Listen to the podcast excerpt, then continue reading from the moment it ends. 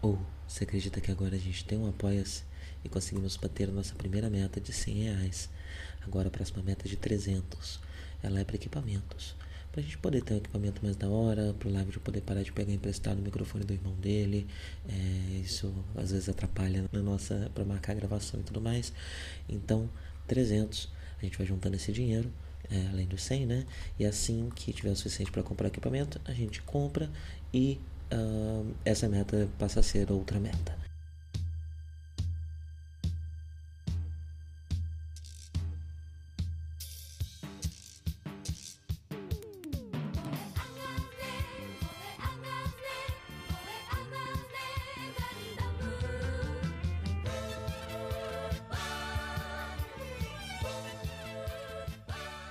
Bom dia a todos, sejam bem-vindos a mais um Café com Ganda.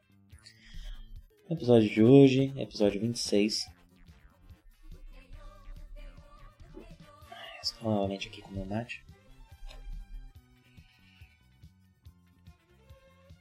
Eu tô tomando todos os dias.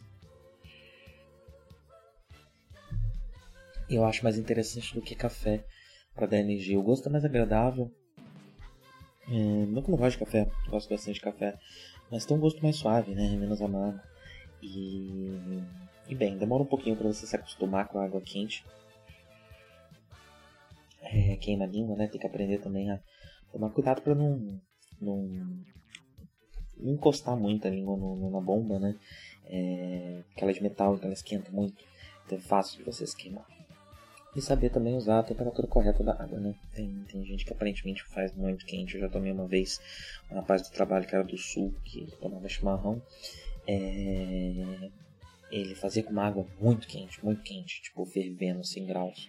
É, eu vi que não é ideal, né? Aqui a gente na casa tem uma chaleira, que é daquelas chaleiras que apita quando começa a ficar pronto. E parece que o ideal é, começou a apitar, desliga essa temperatura que eu acho que é cerca de uns 70 graus. Hum, é isso, né? Fica aqui dicas, dicas do mate, do café com ganda, café com mate. É, tem outras coisas também, né? Tem que botar ela inclinada, a primeira água que você coloca, ela é em temperatura ambiente, que é para não para proteger a erva, né? E ela não queimar quando uh, colocar água quente e ficar com gosto de queimado. É... Enfim. Uh, mais fácil explicar essas coisas em vídeo do que áudio, né? Então não vamos estender muito aqui. Mas vamos lá, hoje vamos falar sobre o episódio 26 de Mobile Suit Gundam. Onde volta, né? Está sendo desde a, do, do, do episódio passado, e no nome desse episódio também está sendo alardeado justamente o retorno de Char. Finalmente, né? Depois de acho que um pelo menos uns 10 episódios, né, que a gente não via o Chá. A gente escuta falar dele ali na morte do Karma. É... A gente sabe um pouco do que está acontecendo com ele, mas a gente não vê mais ele, né? E ele né, enfrenta mais o faz um tempo. Uh, logo no comecinho tem um, um, um preview que... Um preview não, né? Um previously Uh, que me fez lembrar de algo que eu não lembro se eu comentei no último episódio. É uma coisa interessante da Batalha de Odessa foi ver algumas das tropas terrestres da Federação. As tropas terrestres da Federação se parecem muito mais com tanques, com é, bombardeiros anti antiaéreos, muito mais com coisas uh, contemporâneas, né? com, com armas militares de hoje em dia. É, são bem menos alienígenas como o, os designs de Xeon são, né? Eu achei isso muito interessante. Eu achei isso interessante especialmente porque, apesar das tropas terrestres Xeon serem chamadas de tropas terrestres, talvez elas não sejam exatamente terrestres, né? É, porque a gente tem uma base de Xeon na Lua e a gente tem a própria, uh, a própria colônia de Xeon, uh, que apesar de ter uh, uma uma gravidade simulada, ela eu acho que eu já expliquei isso aqui uns episódios atrás, né? Provavelmente bem no começo, mas a, a, a gravidade que as que as uh, que as colônias de Gundam seguem é, é, daquele tipo que fica girando o tempo inteiro, né? A colônia é um cilindro que fica girando o tempo inteiro, as pessoas moram internamente dentro daquele cilindro e essa rotação faz com que uh, lá dentro pareça que uh, tem uma gravidade similar à da Terra. Então, esses veículos terrestres, eles provavelmente foram construídos para um lugar como esse, não para a Terra.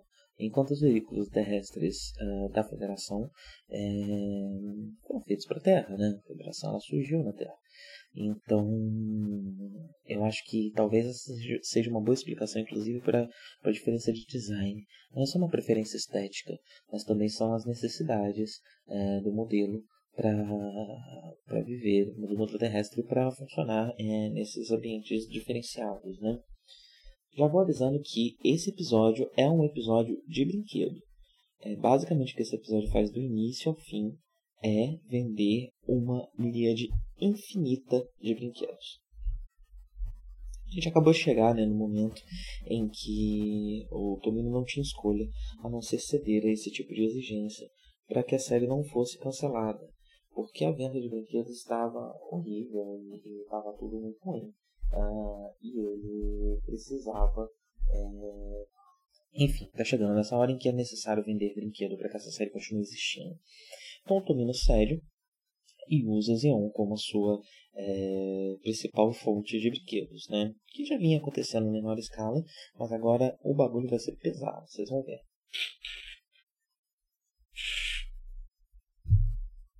É interessante que mesmo que agora que tem os, os, o de Armor, uh, aquele, aquele Gatai do Gundam ainda está sendo praticado, Bright está cobrando que o Amuro consiga fazê-lo em menos de 17 segundos. É, e a gente vê novamente ali o detalhe, né? Provavelmente porque isso é uma, algo que envolve demais um, alguns brinquedos que estavam sendo vendidos na época.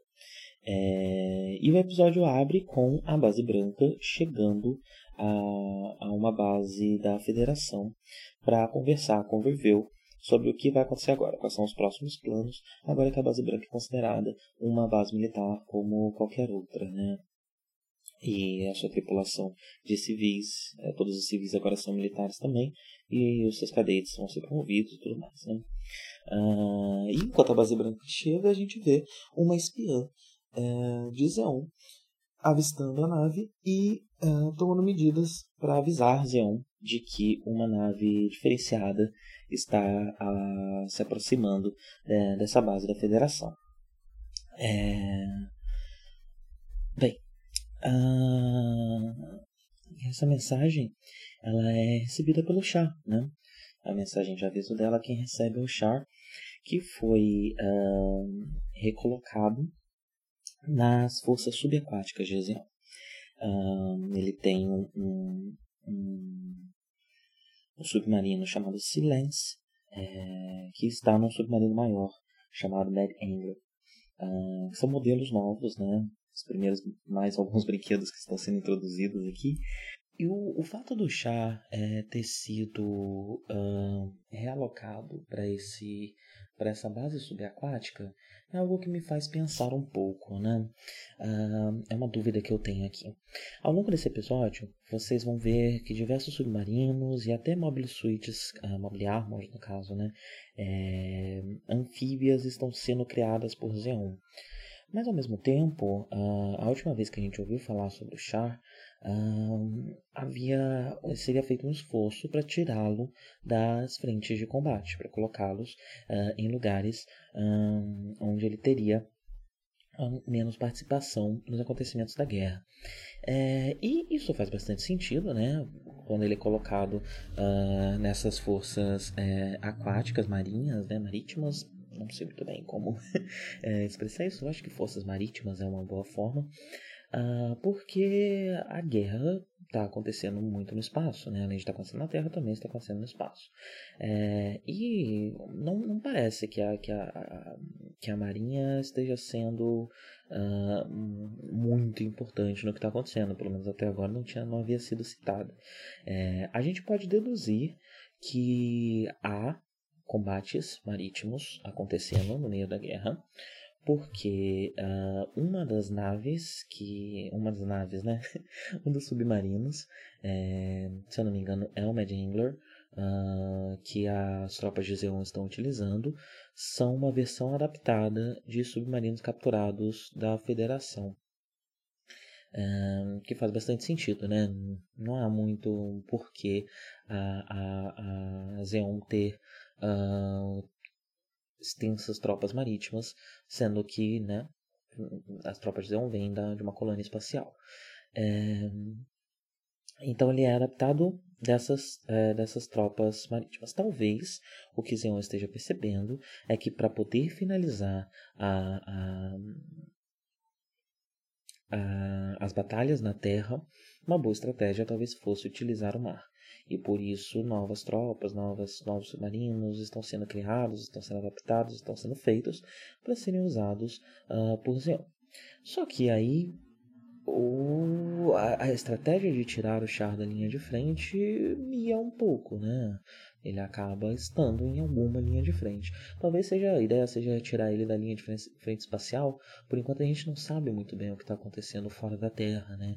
É, já faz um tempo considerável que a base branca veio parar na Terra e que a gente sabe mais do que está acontecendo aqui e pouco do que está acontecendo no espaço. Ou pode ser que, na verdade, uh, exista toda uma guerra acontecendo na Terra, mas as batalhas realmente decisivas estejam acontecendo em paralelo no espaço, né? E, só de prender o char a, um, a uma espécie, uma divisão que só funciona na Terra, seja realmente uma forma de tirá-lo da, da linha de frente. Mas não sei. É, são questionamentos que eu levanto e que provavelmente vão ficar mais claros nos próximos episódios é, sobre o que exatamente está acontecendo politicamente em volta do chá. Né? Por enquanto, a série está muito mais interessada em dizer que Char está de volta. Uh... Ah, a gente também vê uma nave da Federação muito engraçada que parece uma tartaruga verde. Eu não consegui achar. É, o review está sendo transportado por essa nave para base e eu não consegui achar muitas informações sobre que nave é essa, o nome dela. É, no resumo do episódio da Wikipedia não fala, só fala que é uma nave de transporte. É, procurei por Turtle-like é, Starship né, em Gundam, mas não consegui achar muita coisa. Uh, mas é, bem, mais um, uma navezinha nova né, nesse episódio. É, e basicamente o review faz o seguinte pronunciamento. Vocês, da base branca, estão. são militares agora, parabéns, todos vocês. Mesmo os que não eram, agora são. É... E a, a, a, a Frau faz a pergunta que não quer calar, né? Que é uh, o que acontece se um de nós não quiser se tornar militar? O review fala: olha, minha cara, vocês podem ficar à vontade, mas infelizmente vocês vão ter que ser presos por um ano porque eles tiveram contato com, ah, com material é, secreto da federação né, militar e teriam que ser presos por um ano. É, a Frau, a maioria das pessoas, a maioria das, do, do, do, de quem sobrou na nave, tá mesmo interessado em se tornar militar, né? Não tá se importando muito com o que tá acontecendo. Talvez o Kai, talvez a gente veja um pouco da relação do Kai com isso em breve. Uh, mas a, a, a, a, Frau se choca um pouco, né? E, e o review fala: olha, é, o protocolo seria aprender vocês para o resto da vida. A gente está aprendendo só por um ano. Novamente, vamos lá, vamos, vamos tentar entender o que pode haver nas entrelinhas aqui. De que adianta uma prisão por um ano para civis que tiveram contato com, com material secreto militar?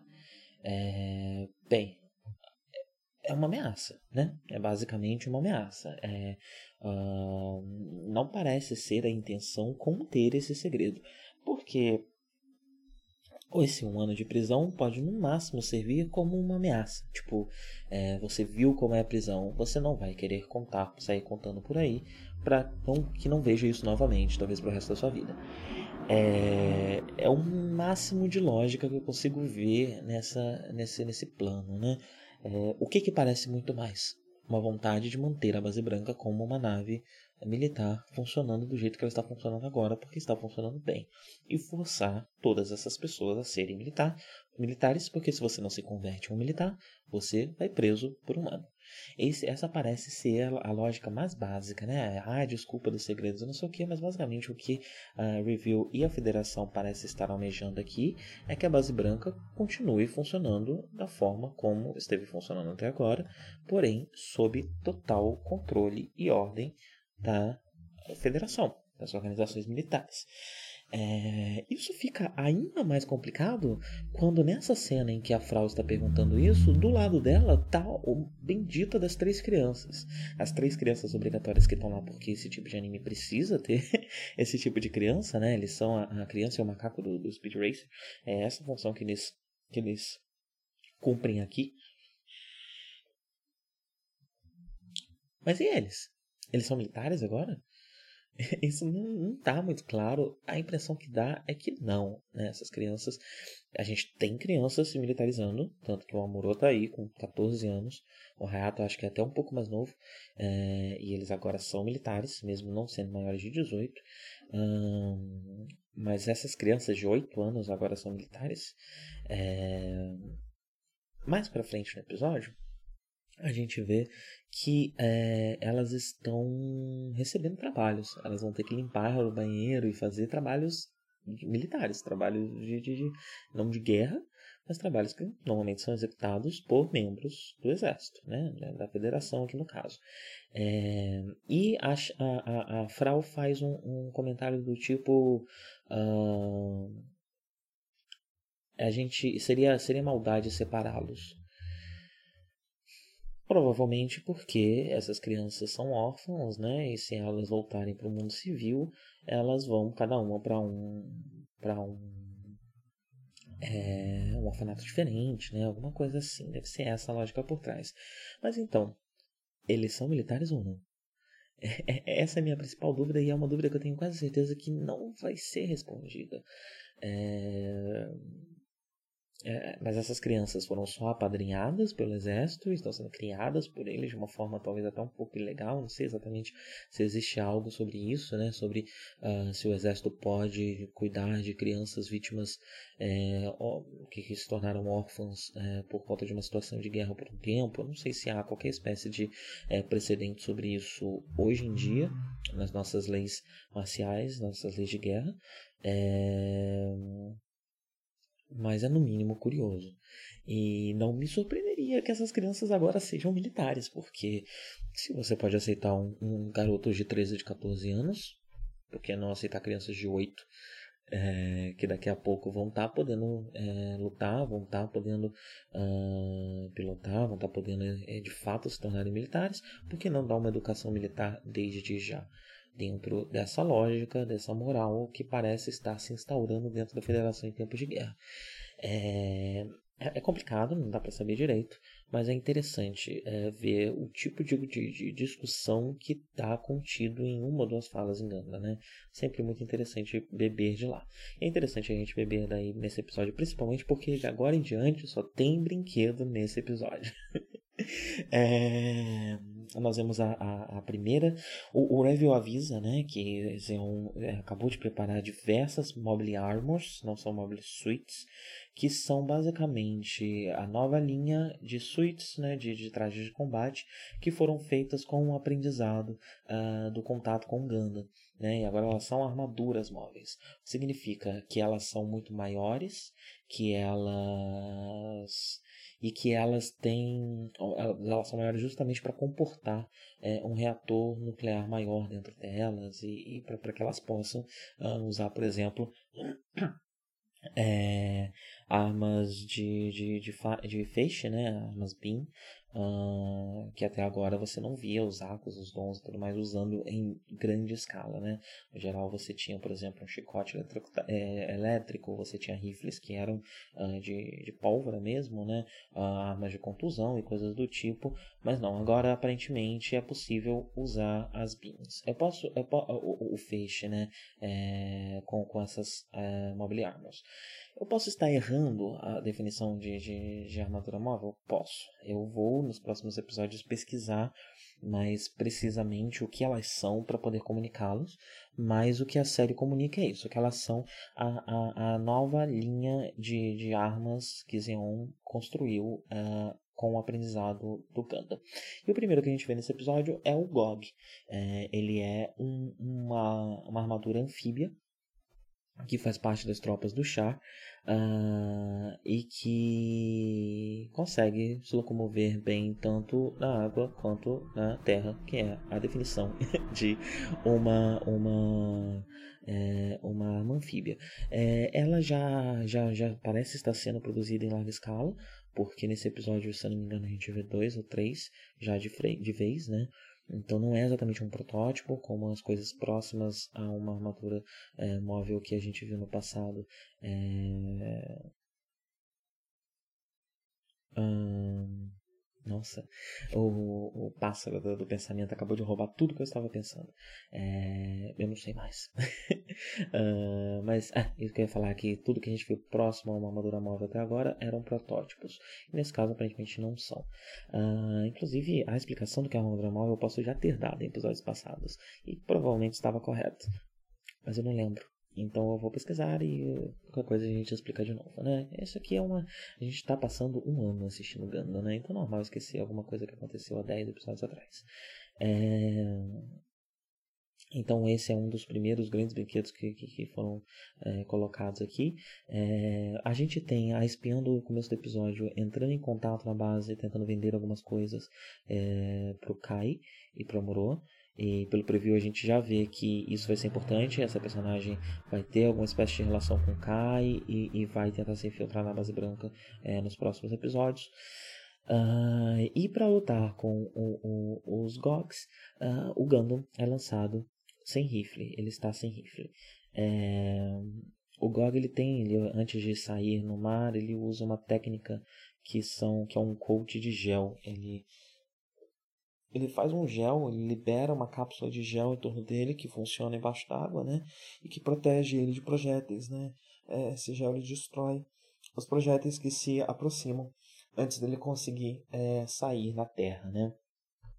E aí tem um negócio. Esse episódio ele tem um problema muito grave de escala. Eu não sei o quanto isso vai ser comum em todo esse arco de, de, armo, de armaduras móveis. É, mas não dá para saber direito o tamanho que elas têm. Em alguns, em alguns momentos do episódio elas aparecem próximo a torres, a prédios e coisas do tipo, o que faz elas parecerem muito, muito gigantes. Mas mais para frente no episódio ela aparece lá lutando com Gundam e aparece também lutando com o Jibu, que é uma, uma outra a, a unidade que a gente já vai falar sobre em breve. É... E não dá pra saber direito se ela é só um pouco maior que o Gundam, se ela é muito maior que o Gundam. Não fica muito claro é, qual é o exato tamanho uh, da GOG no episódio. É bem capaz que, né, obviamente, em material uh, adicional posterior, é, a gente tenha é, todos os, os, detalhes dessa, dessa, dessa armadura, como é normal nessas séries de ficção científica, né? E aí a gente tem lá exatamente qual é a altura dela, exatamente qual é o peso e tudo mais. Mas no episódio isso é um problema seríssimo, porque não dá, simplesmente não dá para saber qual o tamanho que o GOG tem. É, eu acho que pode ser uma decisão de direção, né? Aliado, talvez uma decisão de não querer bater esse martelo. É, eu não sei.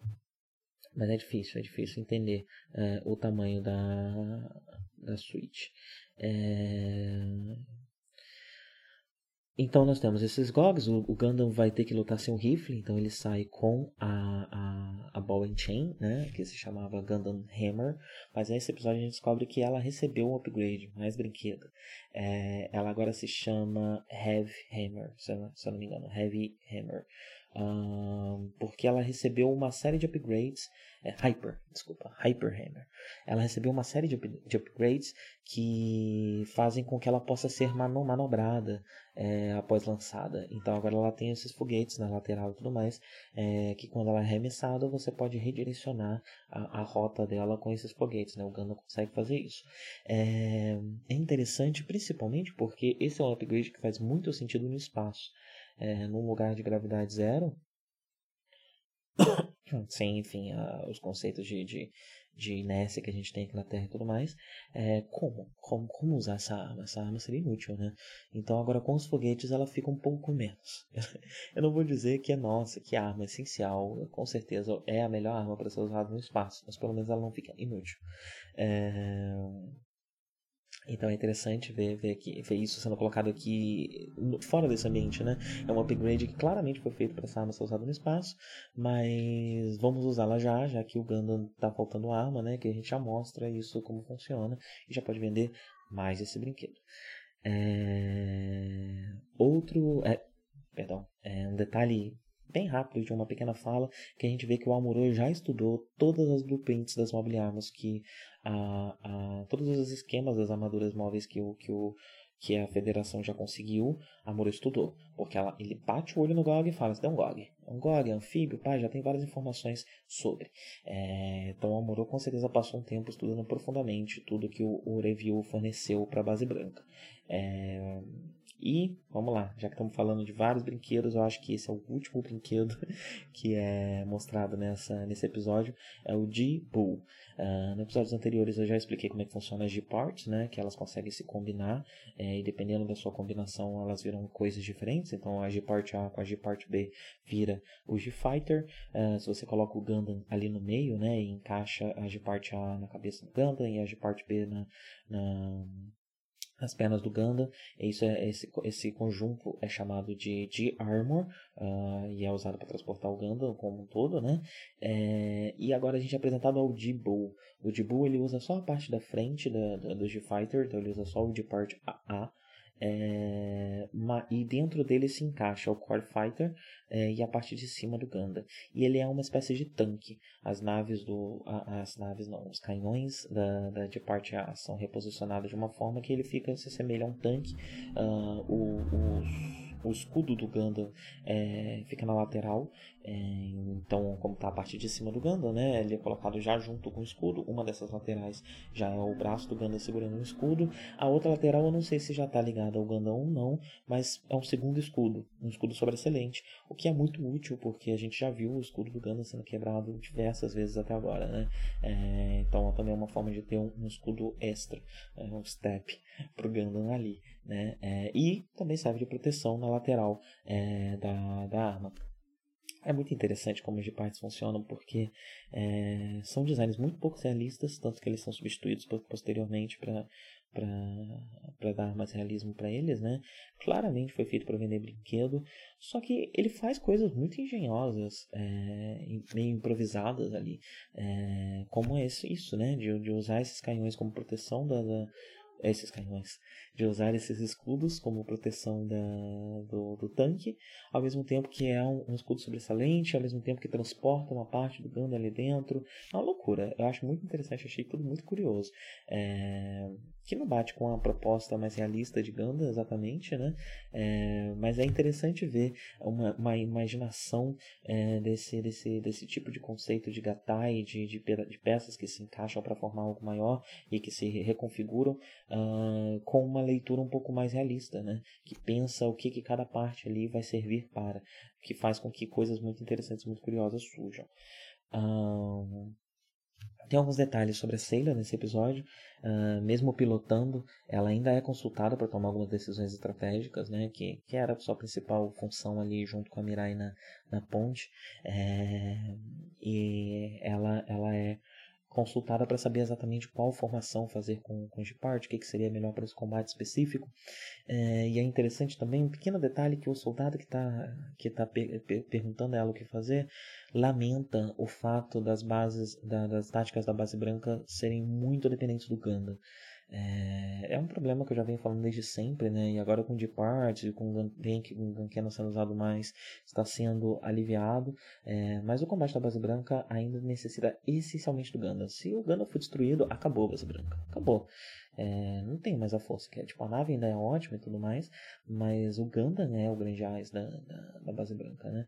É, e isso dificulta agora que a gente tá, que ela está sendo inserida em estratégias mais amplas de guerra, né? Que envolvem forças maiores, uma quantidade maior de inimigos. É, isso está dificultando é, a, a forma como a nave funciona. É, eu achei interessante isso finalmente ser verbalizado é, como realmente um problema para a nave, né? Não acho que qualquer coisa, qualquer ação vai ser tomada sobre o assunto, porque afinal de contas esse anime ainda se chama Gundam, é, mas eu gostei disso ser reconhecido. Um outro detalhe que esse episódio mostra, que a gente já vinha vendo em outros episódios, né? é que para manter esse status de que a base branca ainda está terminando de ser, de ser consertada é, desde a, a, Operação Odessa, é, você vê tecnologias uh, secundárias sendo usadas. Então você vê que o que o, que o é dito que o Uh, elevador ainda está em manutenção e aí as partes do Gundam estão sendo movidas como uma espécie de guindastes meio improvisadas e tudo mais. Eu achei interessante até para mostrar o impacto de Odessa ainda reverberando mesmo que é, a grande batalha não tenha sido dentro da série aquilo tudo que a gente esperava é, e agora a série claramente está querendo mover para um, um outro assunto e para tentar fazer umas outras coisas até para se manter viva. é, é, é, legal, é bacana a gente ter um pouco desse detalhe rolando ali em, em, pequenos, em pequenos momentos, né? para que a gente ainda sinta pelo menos um pouquinho uh, o impacto dessa batalha que, que e, e, é, afetou demais a, a, a base branca. Né? É, e bem, a Moro derrota um dos Gogs e tem a brilhante ideia de ir atrás do outro debaixo d'água. O bicho é um robô anfíbio. Ele foi construído para funcionar dentro d'água e fora d'água. O Gundam não foi construído para funcionar dentro d'água.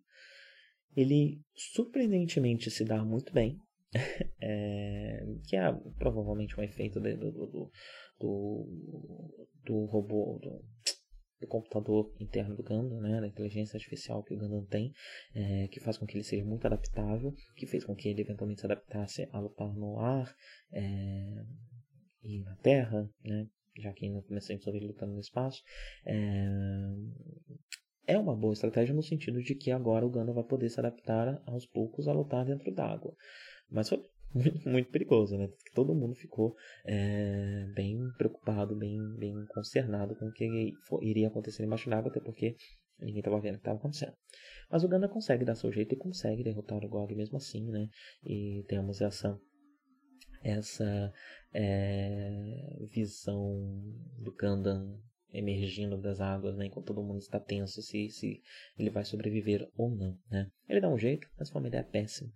Uh, mas que agora vai deixando aos poucos de ser péssima conforme o Gundam vai aprendendo a lutar melhor debaixo d'água, já que com o chá nessa divisão é, subaquática, é, provavelmente a gente, com certeza aí pela minha lembrança da primeira vez que eu assisti, a gente vai ter vários episódios que se passam em torno da água, debaixo da água, coisas do tipo.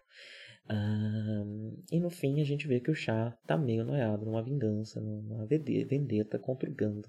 Não é nem contra o Muro, é contra o Ganda especificamente. É, e a gente vai ver o chá se mobilizando nessa vingança pessoal contra é, essa, essa, esse traje móvel que ferrou tanto com ele no passado, né? Ah, bem, é isso como eu falei, né, é um episódio de vender brinquedo. A gente tem muito, muito pouco assunto que não é sobre brinquedo nesse episódio. Eu, eu consegui conversar muito e, tirar muita coisa de, de, de momentos que são uma ou duas frases do episódio. O, o episódio, o foco do episódio claramente é vender brinquedo. A gente está vendo essa grande mudança dentro do Ganda. É... E, Bem, eu vou falar disso mais posteriormente, porque a gente ainda vai ver muito disso nos próximos episódios. Uh, mas quando estiver mais chegando mais perto da conclusão, que eu sei que dá uma, uma parada nisso para ir pro arco final do anime mesmo e para fechá-lo, é, eu vou falar um pouco mais sobre as estratégias uh, que o Tomino fez para manter essa série viva, essa franquia viva, não mais a série Mobile Suit Gundam, de 79, mas a franquia como um todo. Que são, foram uma estratégia muito boa e que mudou a, a, cultura otaku e mudou né, a indústria de anime. Fez muita coisa interessante. Mas eu vou deixar para falar sobre isso mais pro fim uh, desse arco de brinquedos. Por enquanto, vamos ver aqui quais são as medidas desesperadas que estão sendo tomadas para tentar fazer essa série continuar viva é, e para agradar os executivos, né? Fazer com que eles não cancelem a série de uma hora para outra. Bem, Acho que já acabou aqui. Uhum. Já acabou. Então é isso.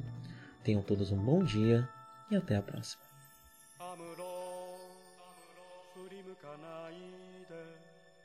宇宙の彼方に輝く星はアムロお前の生まれたふるさとだ 覚えているかい少年の日のことを暖かいぬくもりの中で目覚めた朝をアムロ振り向くなアムロ男は涙を見せぬもの見せぬものただ明日へと明日へと。永遠